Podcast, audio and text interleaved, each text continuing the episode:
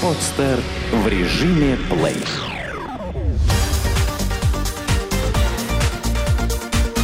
Банк.ру. Информационный дайджест. Кто и почему оставляет заявки на кредит через интернет? Кредитование активно переходит в глобальную паутину. Сегодня банкиры посредством интернет-ресурсов привлекают уже более 20% всех заявок на кредит.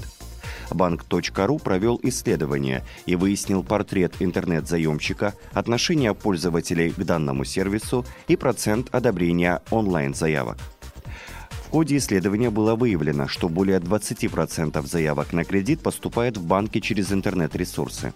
В момент проведения рекламных кампаний, как отметил директор Департамента продаж и продуктов Росгосстрахбанка Вилен Ли, данный показатель может увеличиваться до 30% от общего количества заявок, поступающих в банк.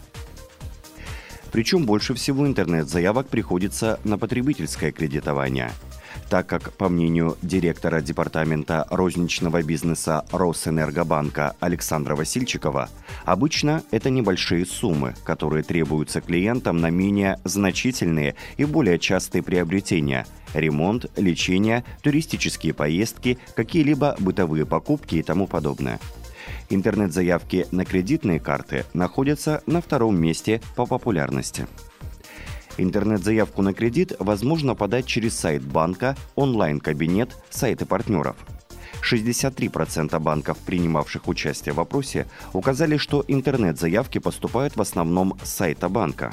Вторым по популярности источником поступления интернет-заявок в банк являются сайты партнеров. Его указали 45% банков. Комментирует Андрей Полуэктов, управляющий партнер проекта банк.ру. Сотрудничество с сервисом-брокером или агрегатором несет для банков ряд существенных плюсов. Расширение охвата информационного поля, снижение затрат на привлечение клиента, удобство в обработке информации.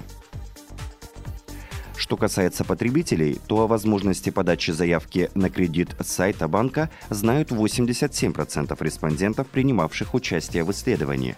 О существовании специализированных сайтов, имеющих возможность сравнивать кредитные предложения нескольких банков, сайты-агрегаторы и подавать заявку онлайн, знают 73% респондентов. 74% респондентов указали, что подавали в банк интернет-заявку. Большинство респондентов, 65%, считают, что интернет-заявка на кредит – очень удобный сервис для деловых людей, позволяющий экономить время. Однако 18% респондентов уверены, что лучше и надежнее подавать заявку на кредит непосредственно в банке. В результате исследования было выявлено, что интернет-заявки на кредиты оставляют как женщины, так и мужчины. Средний возраст потенциального заемщика – 30-40 лет. Чаще всего со среднеспециальным или неоконченным высшим образованием и со среднемесячным доходом около 30 тысяч рублей. Директор Департамента розничного бизнеса Росэнергобанка Александр Васильчиков отметил, что чаще всего это клиенты, у которых не хватает некоторых документов или которые не соответствуют каким-либо стандартным банковским требованиям. Например, у них нет справки 2 НДФЛ или недостаточный стаж работы на последнем месте и так далее. Обычно это люди, которые по каким-то причинам считают, что у них меньше шансов, и им лучше разослать интернет-заявки по нескольким банкам и тем самым проверить свои возможности, чем обойти все банки лично. 54% банков указали, что одобряется около 10-25% интернет-заявок. 36% банков указали, что одобрение получают менее 10%. Такой невысокий процент одобрения онлайн-заявок связан с тем, что многие клиенты, направляя заявку, пропускают принципиальные ограничения по продуктам банка и другие важные условия. Однако член правления ЗАО GE Money Bank Эльман Мехтиев отметил, что уровень одобрения интернет-заявок на кредиты не отличается от уровня одобрения в среднем по банку, поданных не через интернет. Председатель правления ОАО «Флекс Инвест Банк» Марина Мишурис низкий процент одобрения заявок объясняет еще и тем, что большинство партнеров предлагают довольно поверхностный фильтр для привлечения именно целевой аудитории, что приводит к отсечению потока по причинам так называемых cut-off параметров. Также процент одобрения зависит от месяца и сезонной активности клиентов, перечня используемых источников, наличия проведения рекламных акций. Банки указали, что около 1% заявок оказываются пустыми, то есть заполненными просто так.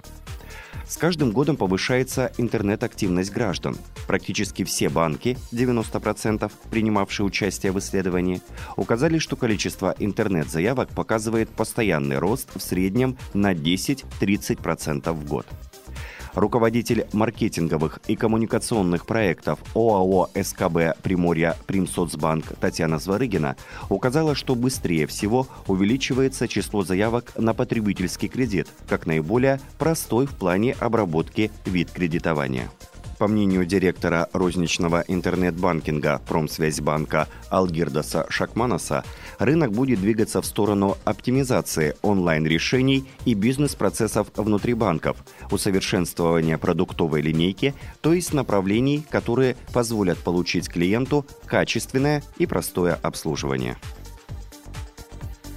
Как выяснить истинную стоимость кредита? Довольно часто заемщики обращают внимание лишь на красивую рекламную обертку кредитного продукта, не задумываясь о реальной стоимости займа. Между тем, есть отличный способ сравнить все кредитные предложения банков и выяснить, какой из них самый выгодный.